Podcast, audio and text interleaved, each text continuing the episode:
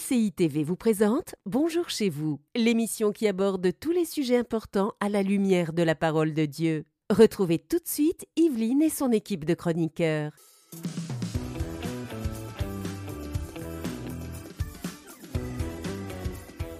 Bonjour à tous, bienvenue dans cette nouvelle semaine d'émission Bonjour chez vous. On est super content d'être ensemble, d'être avec vous pour parler d'un super thème. Alors je sais, c'est peut-être pas le thème le plus glamour de la semaine, mais comment trouver sa place dans l'église locale, c'est une vraie question. Pour certains, c'est évident, pour d'autres, c'est beaucoup plus difficile. Eh bien, on aborde ce sujet très intéressant avec Aurélie et notre invité que nous avons le plaisir d'accueillir toute cette semaine, le pasteur Sosten Makita. Bonjour. Bonjour Yveline, bonjour Aurélie. Salut Aurélie. Ça va? Ça va cool, euh, l'église locale. L'église locale, mais oui, moi j'aime. Ça peut être glamour aussi. Ça peut être glamour, c'est vrai. On peut voir ça comme ça. pasteur Sosten, tu es le pasteur de l'église en action d'Argenteuil. Action. combien d'années que tu es pasteur dans cette église Euh, ça fait un- maintenant un peu plus de 7 ans. Wow. J'ai démarré en 2016 officiellement, 2015, 2016 officiellement. Eh bien, Voilà. merveilleux. 2015, ça fait quoi euh, Oui, oui, ça fait 8 ans, 16 ans. 2015. Ça fait- 2016 Ouais, alors Ça, ça fait 2016 sept ans. officiellement. C'est ça. On est, on est pas mal là-dedans. Ouais, moi je lis la Bible, je suis pas fort en maths. On peut pas être bon partout. non, non. On est super content de, de t'avoir avec Merci. nous. En tout cas, euh, euh, si je devais te présenter, moi, j'utiliserais le mot érudit de la parole. tu aimes la parole, tu la connais, t'aimes euh, la partager. J'aime la, la façon dont tu, dont tu décortiques les Écritures. Ben, moi, en fait, j'aime beaucoup la doctrine. Mhm. Parce que pour moi, la, Paul parle de la sainte doctrine. Et il faut euh, la doctrine, c'est-à-dire donner aux chrétiens une vision un peu panoramique. Euh, parce que ça m'a manqué pendant des années. Donc, euh, je m'évertue à, à prendre souvent des éléments complexes et à essayer de les rendre accessibles. Bah, tu- Voilà, c'est ça que j'essaie de faire. tu, le fais très bien, tu le fais Ah, très bien et tu vas le faire encore aujourd'hui. On va essayer. Tu vas être notre expert et tu Ouais. seras expert beaucoup de fois cette semaine, je préviens. Euh, Aujourd'hui, tu répondras à la question que veut dire créer à l'image de Dieu? On va voir que créer à l'image de Dieu, ce n'est pas toujours comme on l'imagine, mais ça, ça, ça, ça, ça recèle une vérité qui a tellement de conséquences, euh, même euh, dans, notamment, par exemple, dans le statut de la femme. Ah ouais, ouais, ouais. Eh ben, dis donc, Ah ouais, là, t'as piqué, parler. là, t'as piqué la curiosité. Ah, ben, je le savais. Il est fort, il Je est le fort. Je le savais. Et Aurélie, on va terminer cette émission avec un témoignage. Oui, le témoignage de Manuela de France. On va voir comment elle a triomphé d'une dépression depuis, euh, qu'elle avait depuis trois ans. Oh, Mhm. merveilleux. Bon, bah Aurélie, on reste avec toi puisqu'on commence cette belle émission pour euh, savoir comment trouver notre place dans l'église locale avec la pensée du jour.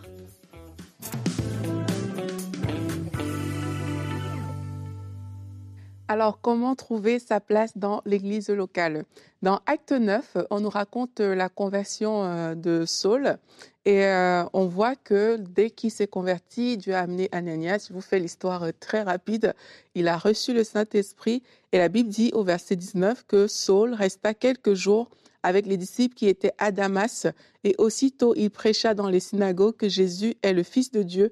Tous ceux qui l'entendaient étaient dans l'étonnement et disaient n'est-ce pas celui qui persécutait à Jérusalem ceux qui invoquent ce nom? Et n'est-il pas venu ici pour les amener liés devant les principaux sacrificateurs? Cependant, Saul se fortifiait de plus en plus. Il confondait les Juifs qui habitaient Damas, démontrant que Jésus est le Christ. Alors pourquoi est-ce que je mets en avant ce verset? C'est parce que Saul de Tarse, il n'était pas chrétien, mais là en fait, il a commencé sa vie chrétienne dans l'église de l'époque, qui étaient les disciples.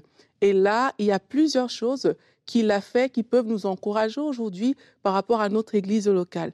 La première chose que je veux te conseiller de faire pour trouver ta place dans l'église locale, c'est de t'intéresser à la vie de l'église. Saul n'est pas resté tout seul à part, il s'est joint aux frères, ça veut dire qu'il s'est intéressé à ce qui se passait dans l'assemblée de cette époque et c'est comme ça qu'il a pu grandir. Donc toi aussi, tu peux participer aux activités tu peux servir activement, même si tu es nouveau. Savoir que Saul, c'était nouveau, nouveau, nouveau. Ne sois pas passif. Et la fidélité dans les petites choses va t'ouvrir des portes pour des grandes choses. Pareil encore avec Paul, c'est qu'il a commencé comme ça. Les gens avaient même peur de lui au début, mais ça lui a ouvert les portes du ministère. Il est allé plus loin.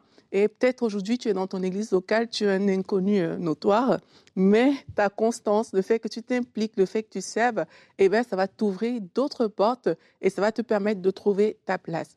La deuxième chose qui va dans le même sens, c'est approche-toi des autres.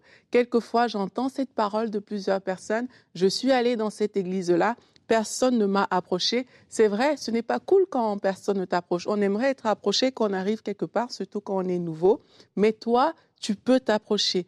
Toi, tu peux faire le pas, tu peux t'intéresser aux gens, tu commences à bâtir ton réseau, tu t'intéresses à tout le monde et il y a des personnes avec qui tu vas connecter et ça va te permettre de trouver ta place. Et la dernière chose aussi que je veux partager avec vous aujourd'hui, c'est d'être patient parce que trouver sa place ne se fait pas forcément du jour au lendemain. Et c'est pour ça qu'il faut être au bon endroit. Il faut être sûr que c'est le Saint-Esprit qui t'a conduit dans cette église locale-là. Parce que parfois, ce n'est pas toujours évident de trouver cette place. Et en fait, ce qui va se passer, c'est que plein de gens, ils vont venir dans une église, ils vont pointer du doigt des choses, ils vont dire, il n'y a pas d'amour ici, il n'y a pas ceci, il n'y a pas cela. Mais la bonne nouvelle, c'est que quand tu constates qu'il n'y a pas quelque chose dans une église, probablement tu es la solution à cette chose-là. Donc le but, c'est pas de partir, mais c'est de rester et de dire, dans cette église, peut-être ma part serait d'apporter une pierre pour que cette chose que j'ai constatée change. Et une fois que tu te mets en place pour le faire, ben, tu vas voir que tu vas t'intégrer et tu vas trouver ta place dans l'Église. Merci Aurélie, très belle pensée. Et on enchaîne tout de suite avec notre verset du jour. 1 Pierre 4, 10 nous dit, Chacun de vous a reçu de Dieu un don particulier qu'il le mette au service des autres comme un bon gérant de la grâce infiniment variée de Dieu. Et euh, ce verset, il est intéressant. Et euh, je vais faire une mini parenthèse, vous allez voir où je vais en venir. Euh, dans ma maison, mes enfants participent à différentes tâches, selon leur âge, selon leurs compétences, leurs capacités. Mhm. Je vais leur demander éventuellement de vider le lave-vaisselle, de mettre la table, de débarrasser leur place quand ils ont fini de manger, de mettre leur linge sale dans la corbeille à linge sale, etc., etc., sortir la poubelle, peu importe. Ils ont des tâches. Si mes enfants rentrent euh, de l'école, vont s'enfermer dans leur chambre, euh, je les appelle pour manger, viennent manger et repartent s'enfermer dans leur chambre, non seulement je vais avoir aucune communion avec eux, mais aussi ils participeront pas à la vie de la maison et je vais pas trouver ça normal. Mhm. Et en fait, l'église locale, c'est notre maison, c'est une deuxième maison. Mhm. Et dans cette maison-là, il est normal que tout le monde s'implique. Mhm. Et euh, parfois, là où on se limite dans l'implication dans l'église locale, c'est qu'on se dit, moi j'ai un appel, j'ai une destinée et et mon couloir, c'est ça. Et donc, euh, faire l'accueil à l'entrée de l'église, ça n'a rien à voir avec mon couloir. Passer le balai, ça n'a rien à voir. M'occuper des enfants, ça n'a rien à voir. Donc, moi, ma destinée, je ne sais pas, c'est d'être chantre, par exemple, dans le groupe de louanges. Et eh bien, si ce n'est pas là qu'on m'accueille, là que je sers, je ne servirai nulle part. Mhm. Et c'est toute une erreur, en fait. Mes enfants ne seront peut-être pas cuisiniers, mais c'est normal qu'à un moment donné, ils apprennent à cuire des pâtes et à se faire à manger.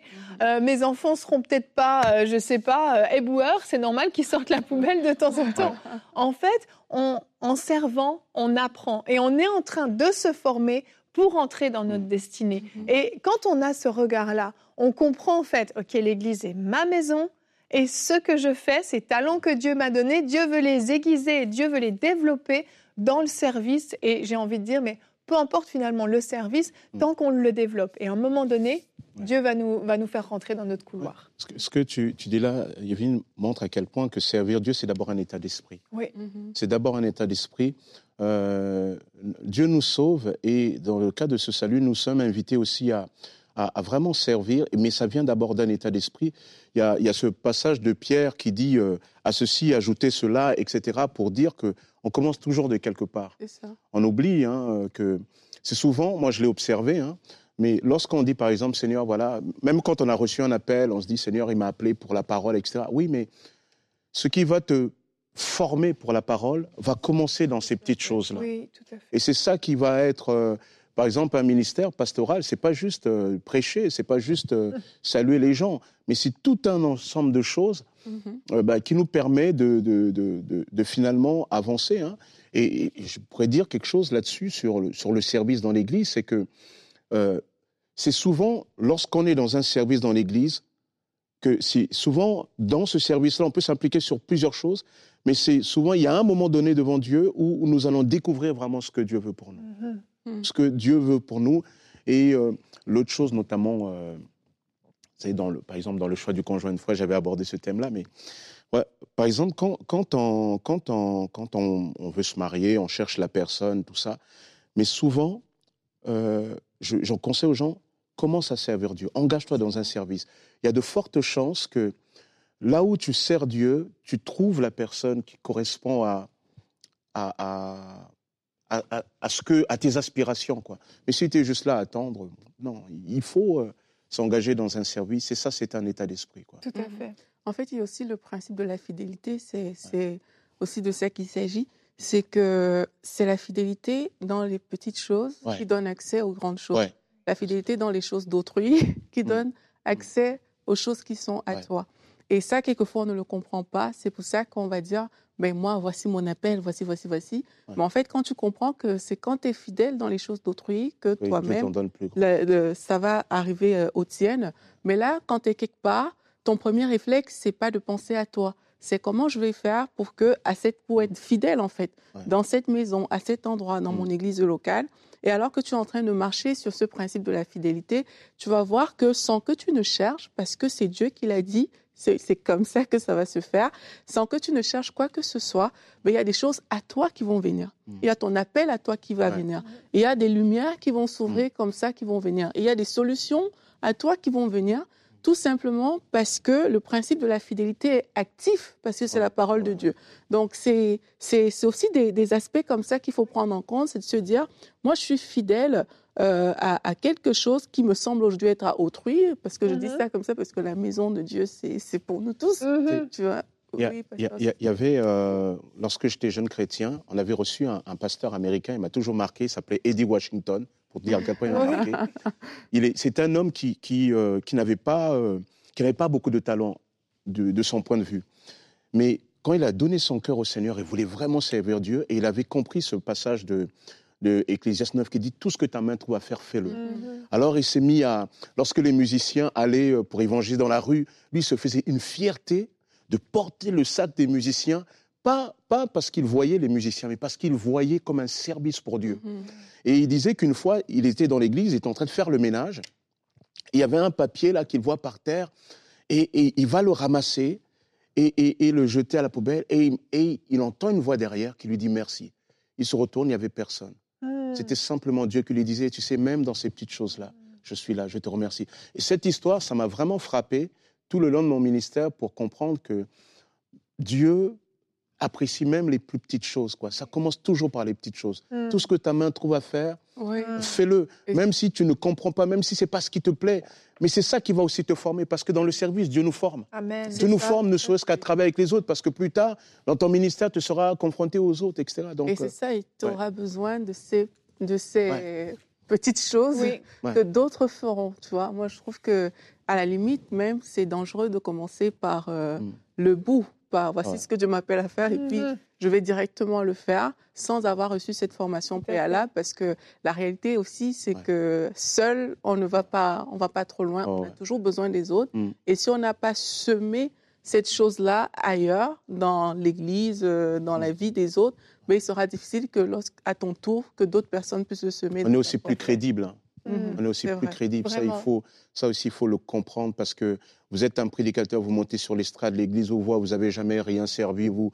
Non, vous n'êtes pas crédible. Mmh, c'est vrai. Il y a un moment donné, c'est aussi une crédibilité qu'on gagne et c'est aussi une compréhension oui. qu'on gagne aussi quand on sert Dieu. Souvent dans les coulisses, et moi je, je conseille souvent les gens, même dans les coulisses, parce qu'il y a les ministères qui sont en, qui sont en vue, euh, la louange, la prédication, j'en sais rien, tout ce qui peut être vu.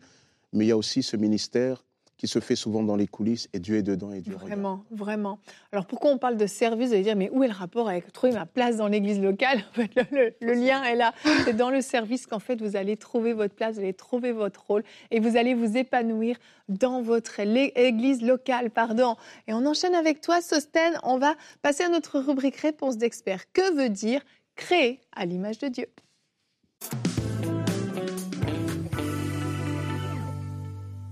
Alors, nous lisons dans Genèse chapitre 1, versets 26 et 27, où il est dit, Puis Dieu dit, faisons l'homme à notre image, à notre ressemblance. Plus loin, il est dit, Dieu créa l'homme à son image, il le créa à l'image de Dieu, il créa l'homme et la femme. la création, le fait que l'homme soit image de Dieu est une particularité, on va dire, de l'anthropologie biblique. Alors, anthropologie, c'est-à-dire tout ce qui concerne l'homme dans la Bible. La création de l'homme part d'une délibération de la communauté trinitaire. La communauté trinitaire, le Père, le Fils et le Saint-Esprit disent, faisons l'homme à notre image. Et c'est ça qui singularise euh, la particularité de l'homme. Il faut d'abord, avant d'aller plus loin, préciser que l'homme n'est pas une émanation de Dieu, il n'est pas divin. Il faut aussi préciser que l'homme est créé à l'image de Dieu et non sur le modèle de Dieu. On va voir que c'est très important. Donc, l'homme n'est pas une reproduction de Dieu. Hein. Donc il faut plutôt dire que Dieu a créé l'homme en le faisant son image. Dieu a créé l'homme en faisant son image. Et c'est là où toute l'importance du texte biblique, quand on regarde le mot image dans l'hébreu, c'est un mot hébreu, tselem. Tselem veut dire, c'est tiré d'une racine qui veut dire tailler, ciseler. Il s'applique à une sculpture, à une représentation concrète, comme une statue ou une idole fabriquée. Donc, l'homme est image de Dieu, non en raison de ce qu'il a, de ce qu'il possède, mais en raison de ce qu'il est. Très important. Mhm. Alors, qu'est-ce qu'il est, l'homme, quand on regarde dans ce passage-là? En fait, le mot de Sélem, ça veut tout simplement dire que l'homme est représentant de Dieu. L'homme est représentant de Dieu au sein de la création. Donc, Sélem ne concerne pas d'abord tel ou tel attribut de Dieu qu'on peut voir chez l'homme. Bien sûr, ces attributs sont nécessaires pour que l'homme puisse communiquer avec Dieu, mais l'homme est d'abord dans un statut. Image, c'est d'abord un statut que Dieu donne à l'homme.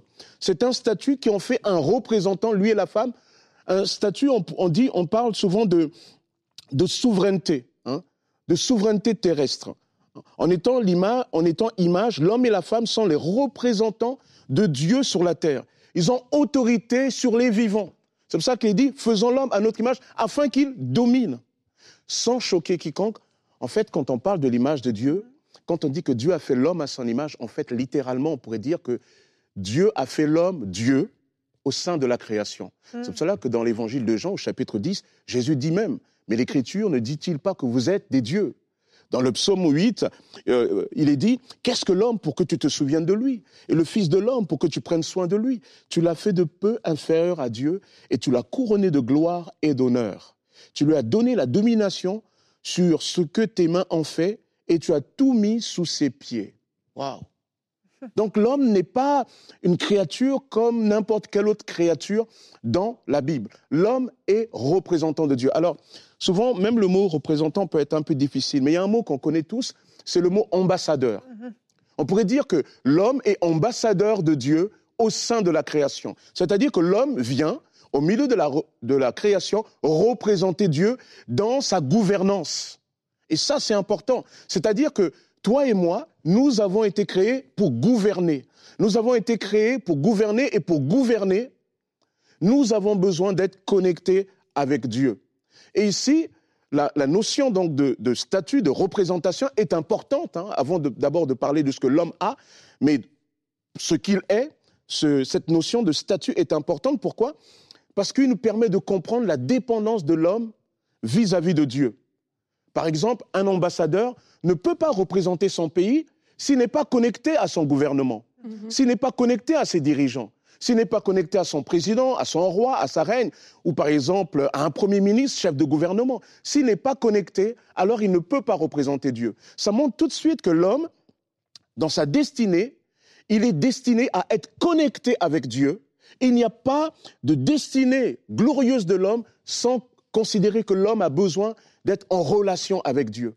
Autrement dit, si tu veux rentrer dans la destinée de Dieu pour toi, tu as d'abord besoin de retourner, de revenir à Dieu, de te connecter à lui. La deuxième importance sur l'image de, comment dire, de la représentation, il nous permet de comprendre euh, pourquoi l'homme sans Dieu est comme une créature perdue. Mais là, je l'ai dit encore tout à l'heure, un ambassadeur, s'il n'est pas connecté, alors il est un peu comme un ambassadeur qui se balade ici et là, mais connecté à aucune chancellerie. C'est un peu le, vide que le, philosophe Pascal parle. Il dit qu'il y a dans le cœur de l'homme un vide que Dieu seul peut combler. L'homme sans Dieu, c'est comme un téléphone sans réseau. Tu as peut-être le dernier iPhone, mais tu n'as pas de réseau. Donc ça ne sert à rien. C'est ça. Alors, peut-être tu as du réseau, mais il faut encore que tu aies du bon forfait. Et le forfait, c'est en Jésus. Donc ça, c'est très important. Être représentant, ambassadeur de Dieu aussi, nous rappelle la dignité de l'homme. Ça veut dire quoi? Nous avons tous, souvent tendance à dire que, à définir l'homme à partir de ce qu'il est, de, euh, de, de ce qu'il possède, quand quelqu'un est riche, quand il a ceci, cela. Mais en fait, la dignité, l'image de Dieu rappelle que le fait que l'homme soit représentant, ça veut dire que même si vous trouvez un homme dans la rue qui est sale, euh, euh, un sans domicile fixe, qui est sale, qui, est pauvre, qui n'a pas les moyens, eh bien, pour la Bible, il n'empêche qu'il est image de Dieu. Parce que ce qu'il est ne dépend pas de, de ce qu'il a, de son état du moment, mais il est représentant de Dieu. En France, euh, en 2009, la France avait nommé un ambassadeur, un consul général en Angleterre. Et bien, ce consul général, en 2002, il, a, il va faire un accident de, de, cheval, il va devenir tétraplégique. Mais pourtant, il va représenter son pays. Et quand il est là en Angleterre, en représentant son pays, on ne regarde pas son handicap. On, on le voit simplement comme un représentant. Donc, quelle que soit l'image que les, gens, les uns les autres peuvent donner de toi, sache que tu es représentant de Dieu. Tu es représentant de Dieu. Quel que soit ce que les gens peuvent dire de toi, tu es une créature digne et tu es représentant de Dieu. Et, et cette représentation, on pourrait aussi dire que, eh ben, quel que soit le péché, on le voit hein, quand l'homme pêche, eh ben, lorsque l'homme pêche, il ne perd pas le fait qu'il est représentant de Dieu. Voilà, c'est pour cela, dans, dans, le livre de la Genèse, au chapitre 9, Dieu va dire à, à, Noé, ben, quiconque touchera un homme, eh ben, il en payera le prix. Pourquoi? Parce qu'il est image de Dieu. Bien sûr, cette image déconnectée avec Dieu est devenue comme une caricature. Mais il a besoin, mais pour autant, l'image n'est pas perdue. Voilà pourquoi l'homme cherche toujours sa créature. Je pourrais aussi dire, et ça c'est peut-être un peu intéressant, tout à l'heure je parlais du statut de la femme. Mm -hmm. Parce qu'il y a des fois, il faut quand même reconnaître que le christianisme n'a pas toujours aidé à avoir une bonne image du, du statut et du rôle de la femme. Mais lorsqu'on regarde euh, cette notion d'image de Dieu, déjà, on va voir que dans le texte, il est dit que Dieu créa l'homme et la femme à son image. Ouais. Et si on dit que l'image est rattachée à la gouvernance, ça veut dire que la femme est aussi co-gouvernante de la création. Et trop de femmes, souvent, euh, étouffent leur ambition parce qu'elles ont l'impression que leur seule ambition est d'être à l'ombre d'un homme. Et je crois que nous devons comprendre que Dieu a une destinée propre pour toi en tant que femme. Je le dis pour toutes les femmes, tu es créée à l'image de Dieu. Alors, ose rêver. Amen. Amen. L'autre chose aussi, en fait, pour, pour terminer, pourquoi euh, l'image de Dieu aussi montre à quel point, euh, lorsque nous péchons, nous péchons d'abord devant Dieu. Parce qu'en tant qu'ambassadeur de Dieu, ce que je fais, eh bien, quelque part, travaille à la gloire du pays de celui que je représente. Et ce qu'on me fait impacte aussi mon pays. Vous touchez un ambassadeur d'un pays, vous touchez au pays. Quand un ambassadeur se comporte mal, eh ben, il atteint quelque part l'image de son pays. C'est pour cela que lorsque nous péchons devant Dieu, lorsque nous péchons, nous péchons d'abord devant Dieu. Lorsqu'on vous fait du mal, on fait d'abord du mal devant Dieu. Et ça, c'est quelque chose de très important. Et pour terminer, dans le domaine du combat spirituel, David avait tellement conscience qu'il était représentant de Dieu. Lorsqu'il vient devant Goliath, il dit, tu marches contre moi avec l'épée, la lance et le javelot. Moi, je marche contre toi au nom de l'Éternel, le maître de l'univers, au nom du Dieu de l'armée d'Israël que tu as insulté. Alors, dans le combat spirituel, tu as été sauvé par Jésus, tu es son représentant, tu as été réhabilité dans ton image, tu es, tu es, tu es sauvé en Jésus. Alors, quand tu combats dans le combat, quand tu es dans le combat spirituel, eh ben, réalise que, voilà, tu, tu représentes Dieu, quoi. Dieu te donne son autorité. Que le Seigneur te bénisse. Amen. Merci beaucoup. On t'a fait courir. Ouais, j'ai couru. Mais c'était excellent. Tu as réussi à, à délivrer ce qu'il y avait à donner. Et merci beaucoup. C'était mm. hyper intéressant. Merci. Et on continue cette émission. On la termine même avec notre rubrique témoignage.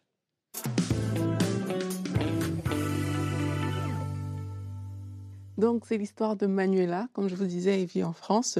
Et Manuela est mariée avec son époux. Ils ont deux enfants. Elle nous explique qu'elle souffrait depuis environ trois ans de dépression. Elle avait perdu sa mère pendant sa première grossesse, donc ça a été dur pour elle. Et après, il y a eu euh, un an après, plus ou moins, son père également. Elle a perdu son père alors qu'elle était de nouveau enceinte. Et tout ça, accompagné des tensions dans son mariage, ça a fait en fait qu'elle est tombée dans un état d'angoisse Et ça s'est intensifié avec le temps. Elle dit même qu'elle avait des, des pensées, des idées vraiment noires. Donc ça l'a pas du tout aidé. Et euh, c'était cette atmosphère qui avait euh, l'a mis également dans un état, comme j'ai dit, dépressif. Et en 2023, elle a été mise sous des traitements avec antidépresseurs et anxiolytiques. Voilà.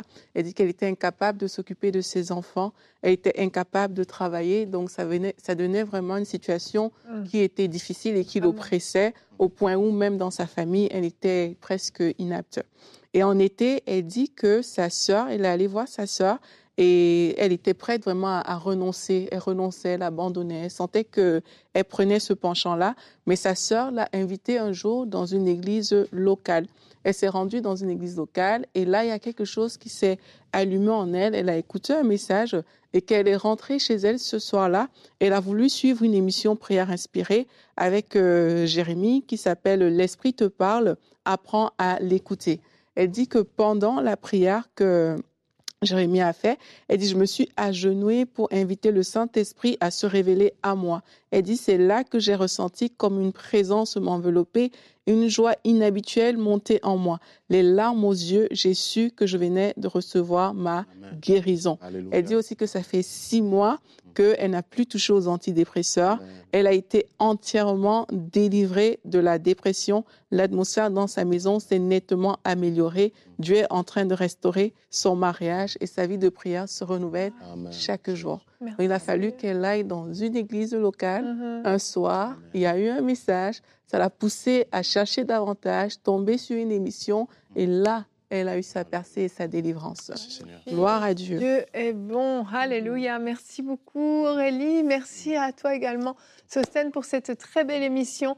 Alors, euh, vous avez non seulement une place dans l'église locale, mais vous avez de, la valeur, de la valeur aux yeux de Dieu, puisque comme Sostène l'a dit, vous avez été créé à l'image de Dieu. Et Dieu veut se servir de vous, Dieu veut vous utiliser en tant qu'ambassadeur. Vous êtes appelé à briller sur cette terre, mais également dans votre église locale. Alors, n'hésitez pas à vous rapprocher de votre pasteur ou de différents responsables de département et aller euh, à la rencontre des besoins que vous avez dans votre église locale. Vous êtes peut-être la solution pour amener aussi votre église encore plus loin. Alors demain, on sera encore ensemble. Sosten, tu feras une rubrique couple et relations. Demain, tu vas nous parler de trois verbes autour d'un mariage qui dure. Oh, J'aime ton titre, ça sonne très bien. Et notre thème du jour sera Tu es né pour réussir. Alors, on réussit dans le mariage, mais on réussit aussi dans d'autres domaines. Alors, on se retrouve demain. Merci à tous d'avoir été avec nous et bonjour chez vous. Cette émission a pu être réalisée grâce au précieux soutien des nombreux auditeurs de. Retrouvez toutes les émissions de Bonjour chez vous sur emcitv.com.